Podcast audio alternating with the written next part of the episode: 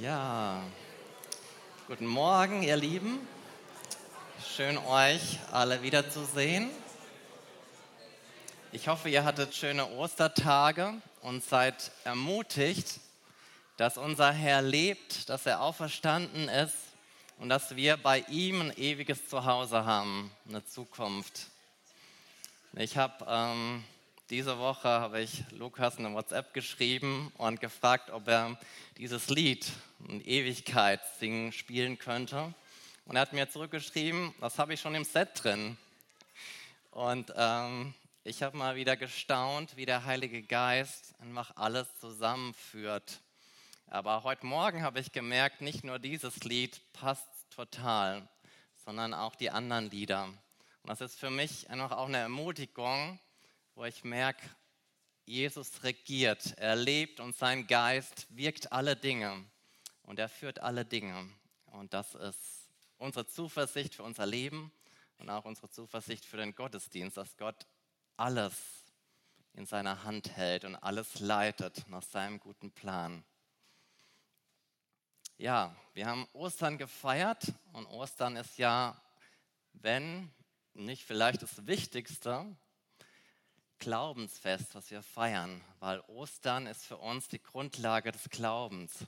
Dass Jesus am Kreuz für unsere Schuld gestorben ist und dass er aber nicht im Grab geblieben ist, sondern von den Toten auferstanden. Und deshalb sind wir überhaupt hier im Gottesdienst. Deshalb feiern wir Gottesdienst, weil Jesus den Weg zu Gott freigemacht hat, sodass wir im Vertrauen auf ihn und auf sein Opfer das neue Leben in Gemeinschaft mit Gott haben können. Und Gott sei Dank für dieses Riesengeschenk. Amen?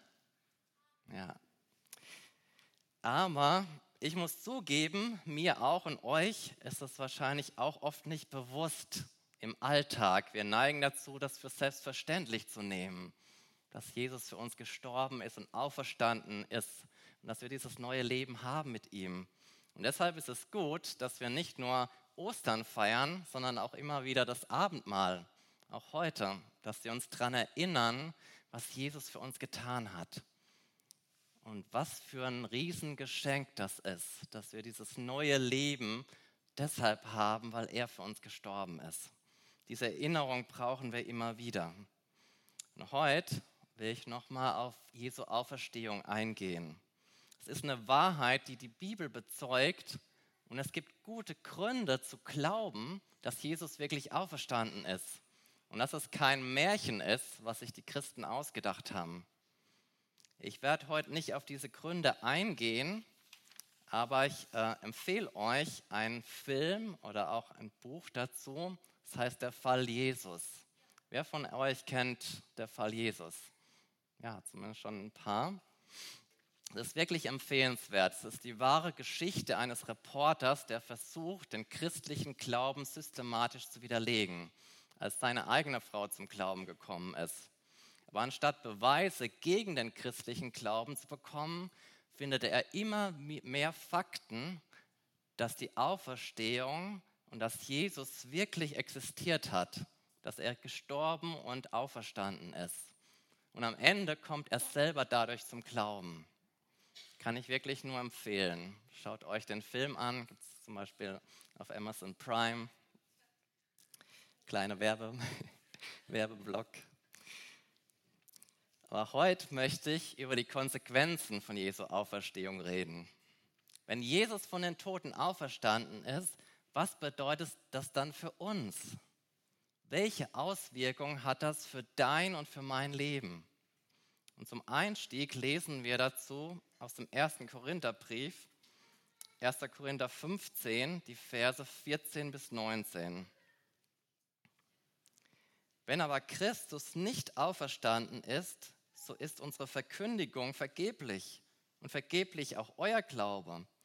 Wir werden aber auch als falsche Zeugen Gottes erfunden, weil wir von Gott bezeugt haben, dass er Christus auferweckt hat, während er ihn doch nicht auferweckt hat, wenn wirklich Tote nicht auferweckt werden. Denn wenn Tote nicht auferweckt werden, so ist auch Christus nicht auferweckt worden. Ist aber Christus nicht auferweckt worden, so ist euer Glaube nichtig. so seid ihr noch in euren Sünden. Dann sind auch die in Christus Entschlafenen verloren. Wenn wir nur in diesem Leben auf Christus hoffen, so sind wir die elendsten unter allen Menschen. Wenn Jesus nicht von den Toten auferstanden wäre, dann wäre unser Glaube vergeblich. Er wäre nutzlos. Alles wäre sinnlos, dass wir uns hier zum Gottesdienst treffen, wäre, würde keinen Sinn machen. Warum? Weil die Auferstehung Jesu ihn als Gottes Sohn bestätigt. Und das haben wir schon im Römerbrief im ersten Kapitel gelesen. Römer 1, Vers 4.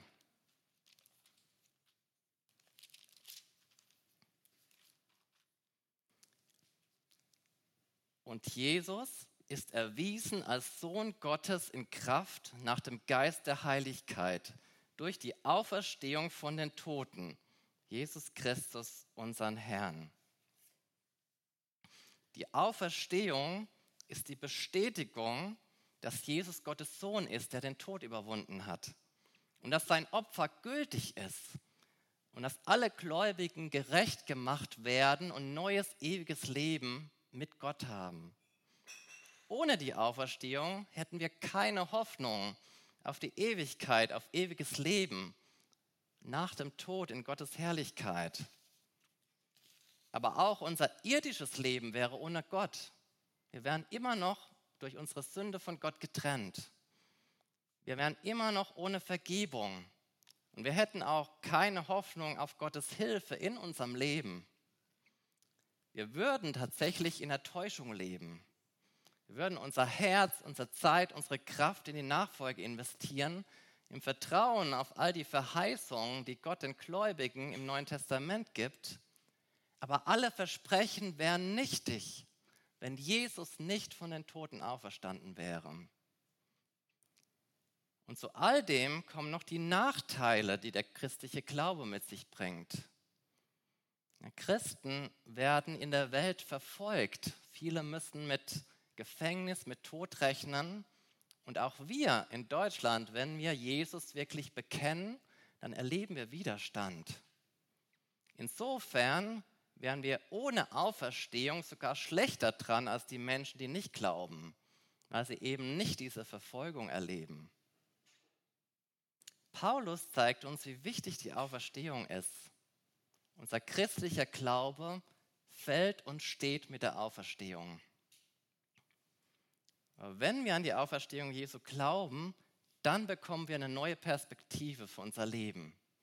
Und das ist mein erster Punkt.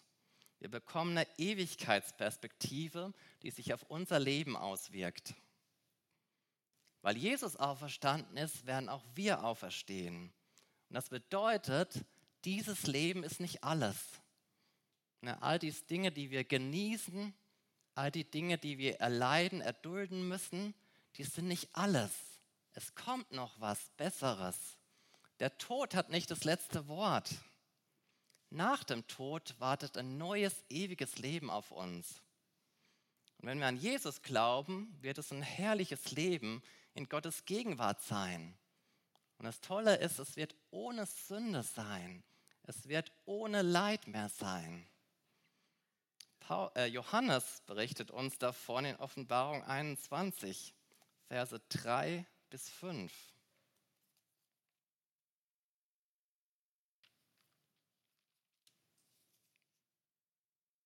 Und ich hörte eine laute Stimme aus dem Himmel sagen, siehe, das Zelt Gottes bei den Menschen, und er wird bei ihnen wohnen, und sie werden seine Völker sein, und Gott selbst wird bei ihnen sein, ihr Gott. Und Gott wird abwischen alle Tränen von ihren Augen, und der Tod wird nicht mehr sein. Weder Leid noch Geschrei noch Schmerz wird mehr sein. Denn das Erste ist vergangen. Und der auf dem Thron saß, sprach, siehe, ich mache alles neu. Jesus wird einmal alles neu machen. Und alles Leid, alle Schwierigkeiten, die wir in der Welt erleben, werden ein Ende haben. Ist das nicht eine geniale Hoffnung? Alles Leid wird ein Ende haben und wir werden ewige Freude und Frieden erleben. Denkt nur mal zurück an die letzte Woche, was ihr erlebt habt, an schwierigem, vielleicht Stress, herausfordernde Situationen. Vielleicht kämpft ihr mit körperlichen Problemen oder eure Seele ist verletzt worden. Welche Sorgen habt ihr euch gemacht um die Zukunft? All das wird nicht mehr sein im Himmel. Es wird kein Leid mehr geben, keine Tränen. Und wir haben diese Hoffnung auf eine Zukunft, in der wir nicht mehr von Krankheit geplagt werden, in der wir nicht mehr trauern müssen, in denen wir nicht mehr unter schwierigen Umständen leiden, uns auch keine Sorgen mehr machen müssen oder Unsicherheit haben, was morgen kommen wird. Nie mehr Angst. Wie schön wird das sein. Und wenn wir uns diese Hoffnung bewusst machen, dann werden wir ermutigt, weil wir haben ein Ziel. Und Paulus schreibt darüber in 2. Korinther, Kapitel 4, die Verse 17 bis 18.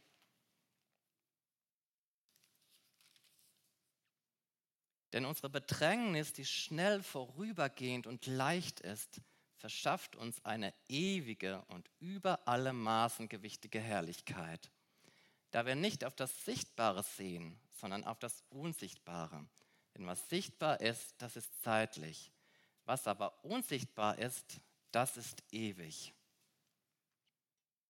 Die Schwierigkeiten, die wir in dieser Welt, in unserem Alltag erleben, die sind real und manchmal wirklich schwer zu ertragen.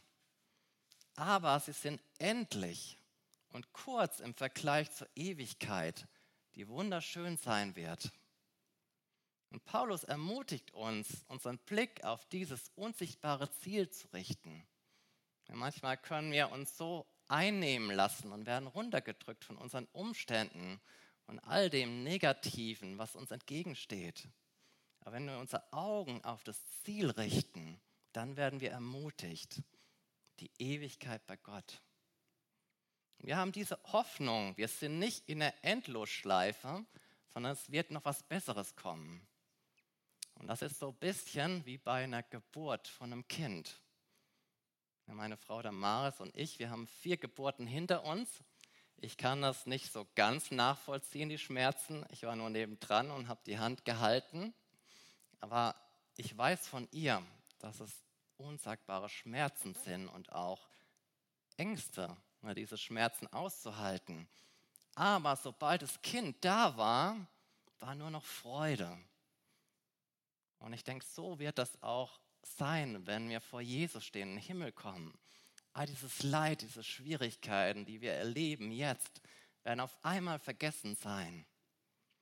Ich kann mich noch gut erinnern, äh, vor der Geburt unserer ersten Tochter Chiara hatten wir, hatte Damaris nachts Wehen und wir haben zusammen eine Serie geguckt. Und immer wenn die Wehe kam, haben wir auf Pause gedrückt.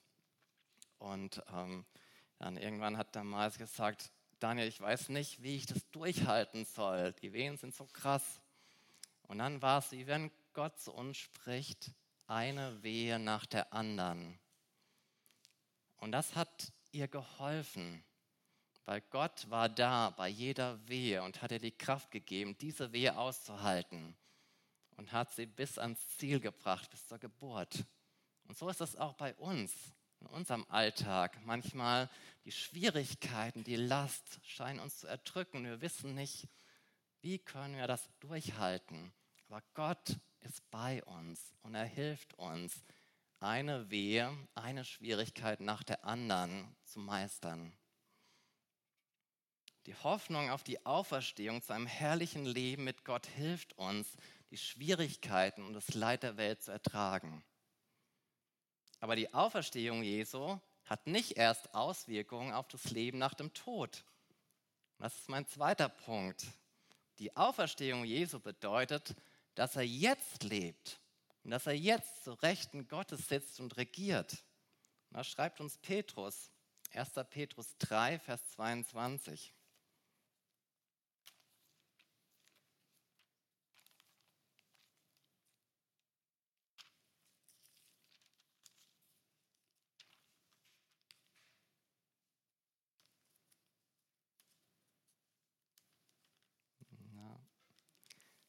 die Seite noch aufgeht. Jetzt. Dieser, also Jesus, ist seit seiner Himmelfahrt zur Rechten Gottes und Engel und Gewalten und Mächte sind ihm unterworfen. Jesus regiert im Himmel und alles, alle Mächte, alle Menschen sind ihm unterstellt. Und das heißt auch, die Weltgeschichte ist in seiner Hand, von Anfang bis zum Ende.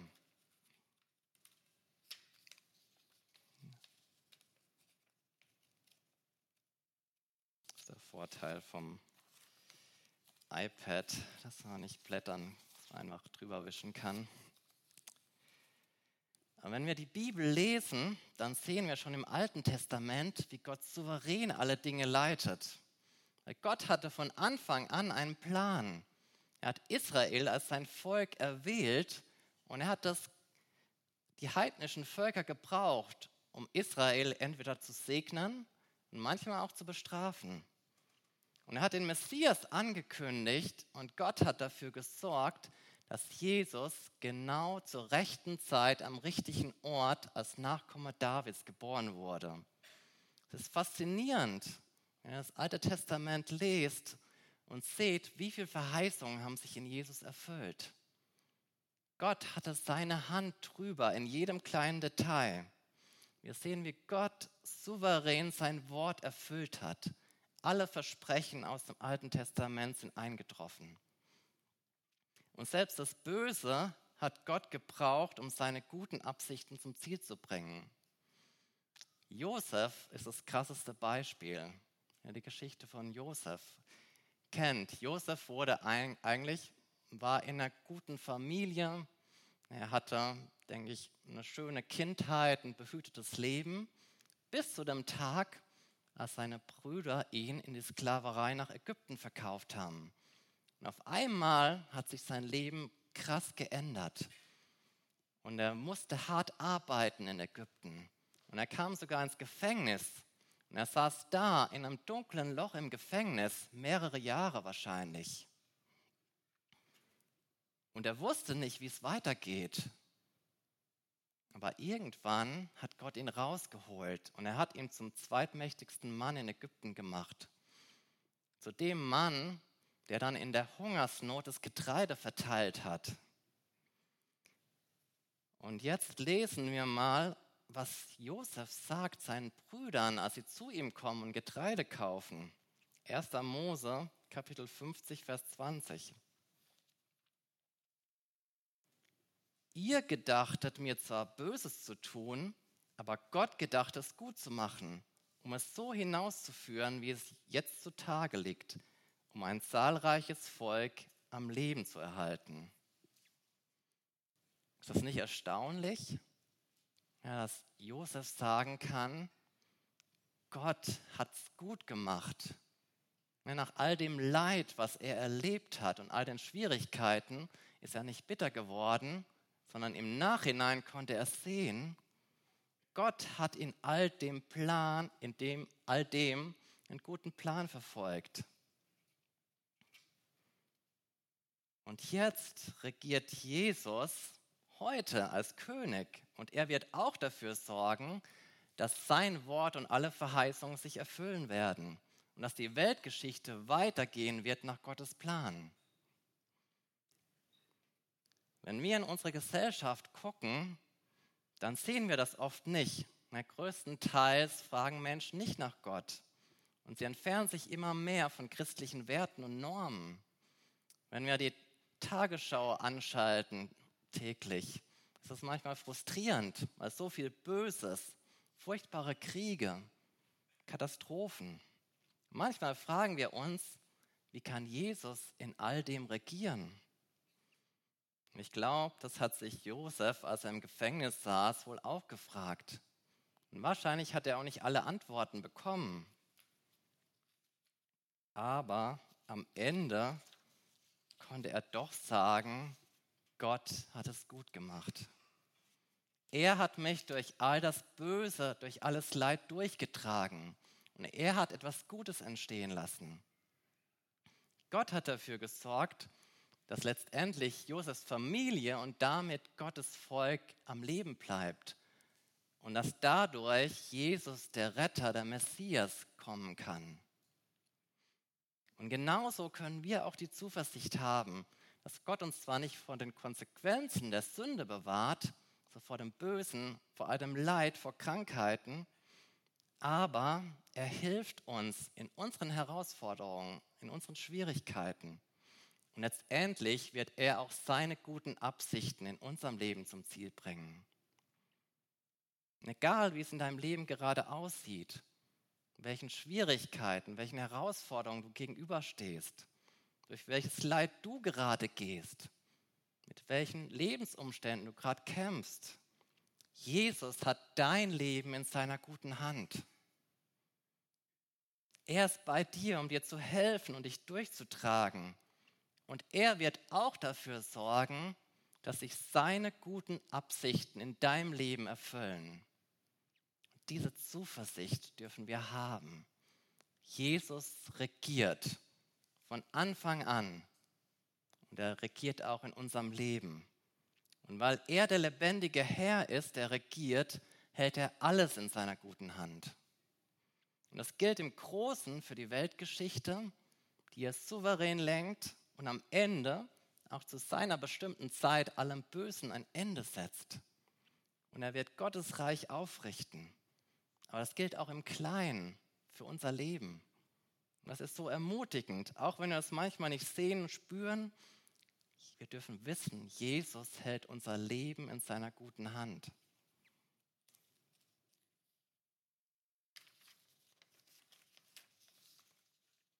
Und wenn wir ihm vertrauen, dann sorgt er für uns. Und er wird alle seine Verheißungen erfüllen, auch die im Neuen Testament. Gott ist treu. Und er sorgt auch dafür, dass wir Gottes Ziele für unser Leben erreichen. Dieses Versprechen haben wir auch in Petrus, 2. Petrus 1, Vers 3.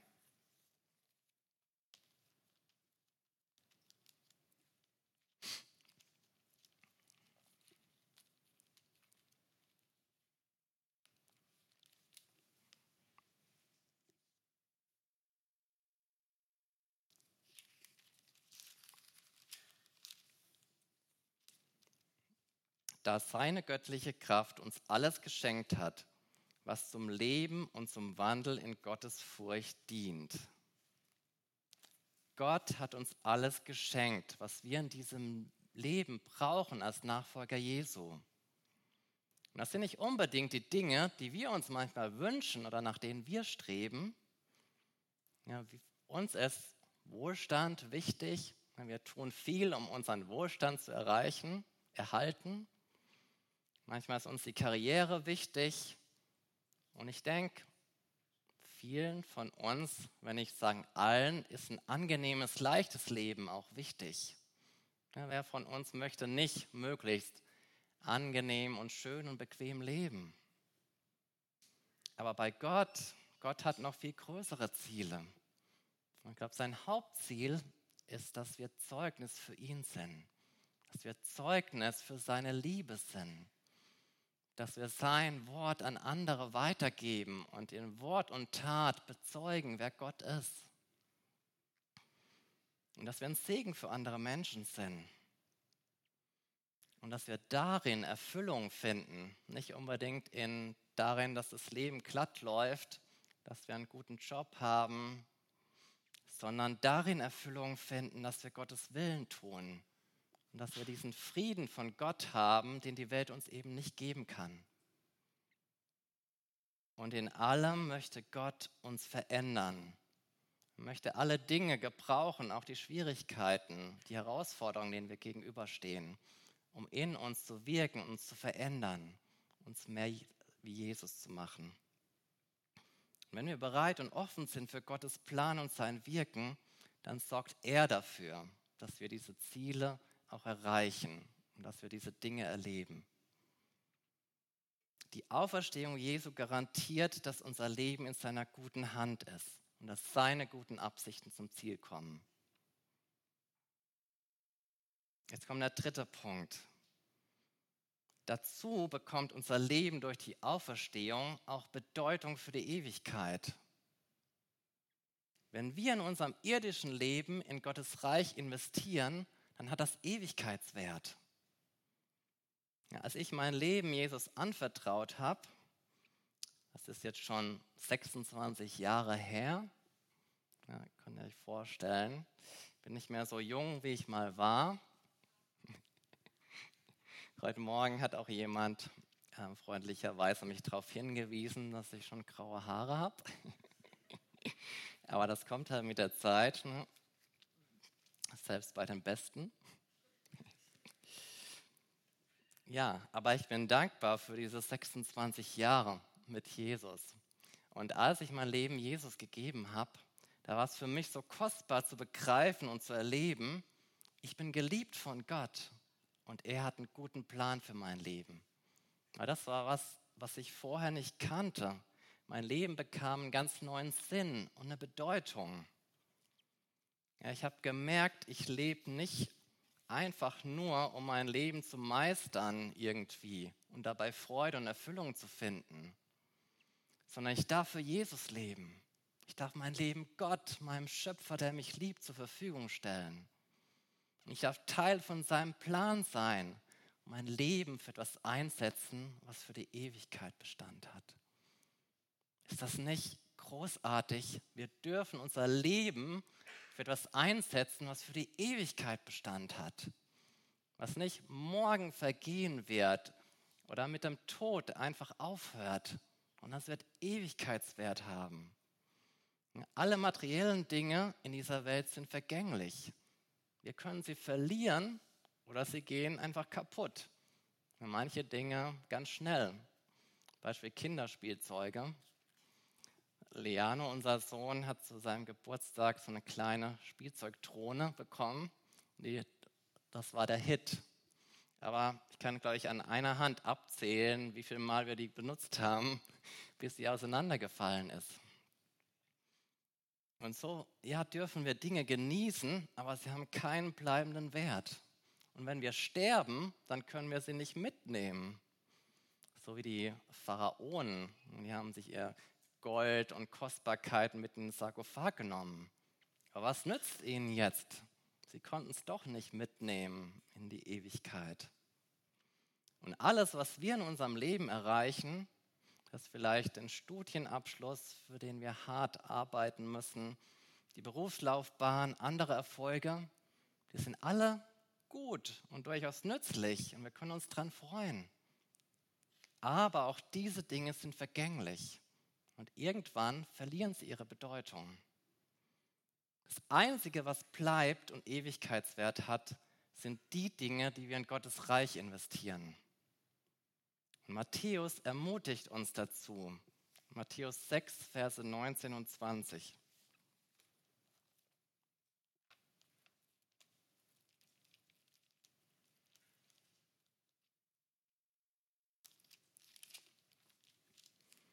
Ihr sollt euch nicht Schätze sammeln auf Erden, wo die Motten und der Rost sie fressen und wo die Diebe nachgraben und stehlen. Sammelt euch vielmehr Schätze im Himmel wo weder die Motten noch der Rost sie fressen und wo die Diebe nicht nachgraben und stehlen. Wir sollen uns Schätze im Himmel sammeln, Schätze, die nicht vergänglich sind und für die Ewigkeit Bestand haben. Wie sammeln wir diese unvergänglichen Schätze?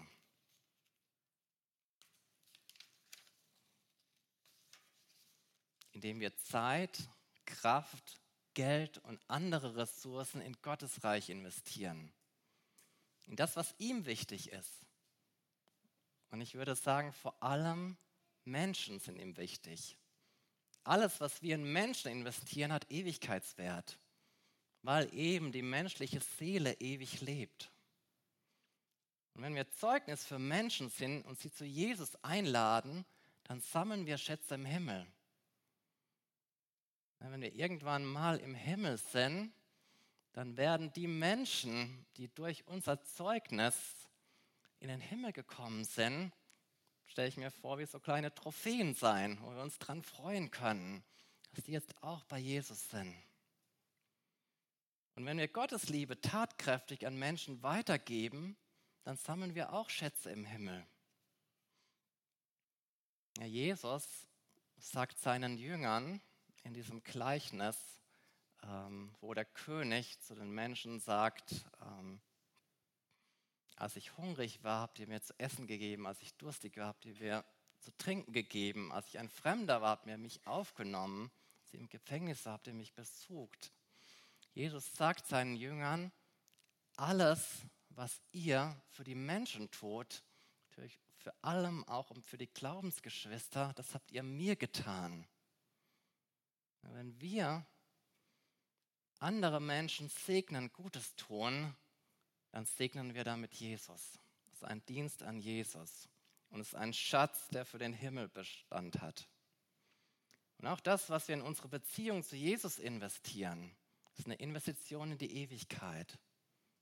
Wenn wir Zeit mit Jesus verbringen, wenn wir ihn immer besser kennenlernen, sein Wort studieren und wenn er uns verändern kann, dann ist es eine Investition in die Ewigkeit. Wir werden vorbereitet darauf, Jesus zu begegnen, werden auf den Himmel vorbereitet. Unser Leben in Gottes Reich zu investieren, kann herausfordernd und anstrengend sein. Aber Gott ist treu. Er wird uns alles geben, was wir dafür brauchen. Und das haben wir als Familie immer wieder erlebt. Dass Gott uns finanziell versorgt, dass er treu ist.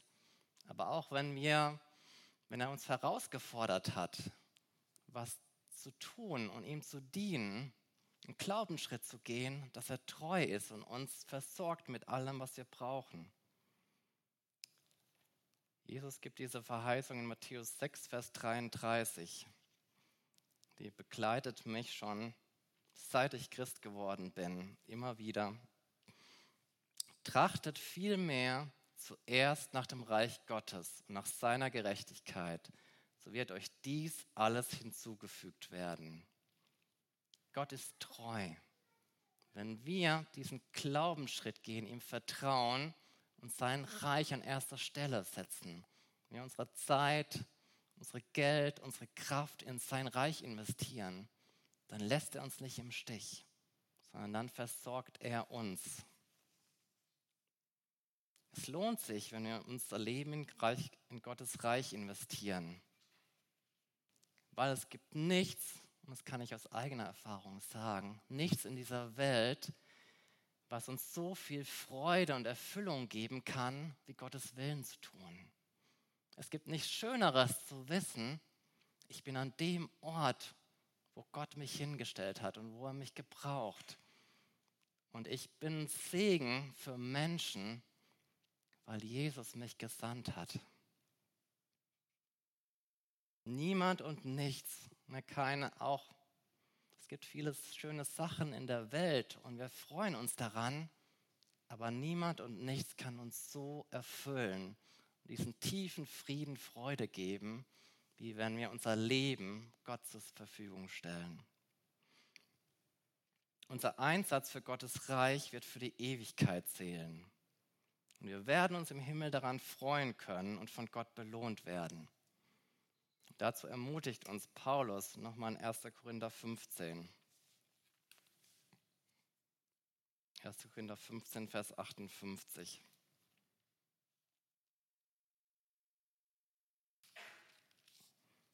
Darum, meine geliebten Brüder, seid fest, unerschütterlich, nehmt immer zu in dem Werk des Herrn, weil ihr wisst, dass eure Arbeit nicht vergeblich ist im Herrn. Was wir für Jesus tun, ist nicht vergeblich. Auch wenn wir die Frucht vielleicht gerade noch nicht sehen. Auch wenn vielleicht die Menschen, denen wir dienen, nicht dankbar sind und unser Dienst nicht wirklich wertschätzen. Aber Jesus schätzt unseren Dienst. Auch wenn du im Verborgenen die Gemeinde putzt oder jetzt im Kigo, wo oft nicht gesehen wird der Dienst. Gott schätzt unseren Dienst, unseren Einsatz für sein Reich. Und er wird uns belohnen in der Ewigkeit dafür. Wir werden uns freuen können.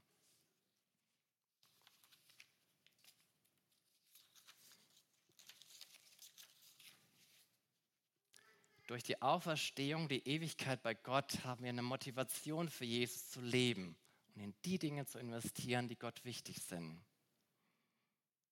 Und so lasst uns unser Leben durch diese Auferstehungsbrille sehen. Mit dieser Ewigkeitsperspektive, dass wir auf die Ewigkeit als unser Zuhause zusteuern.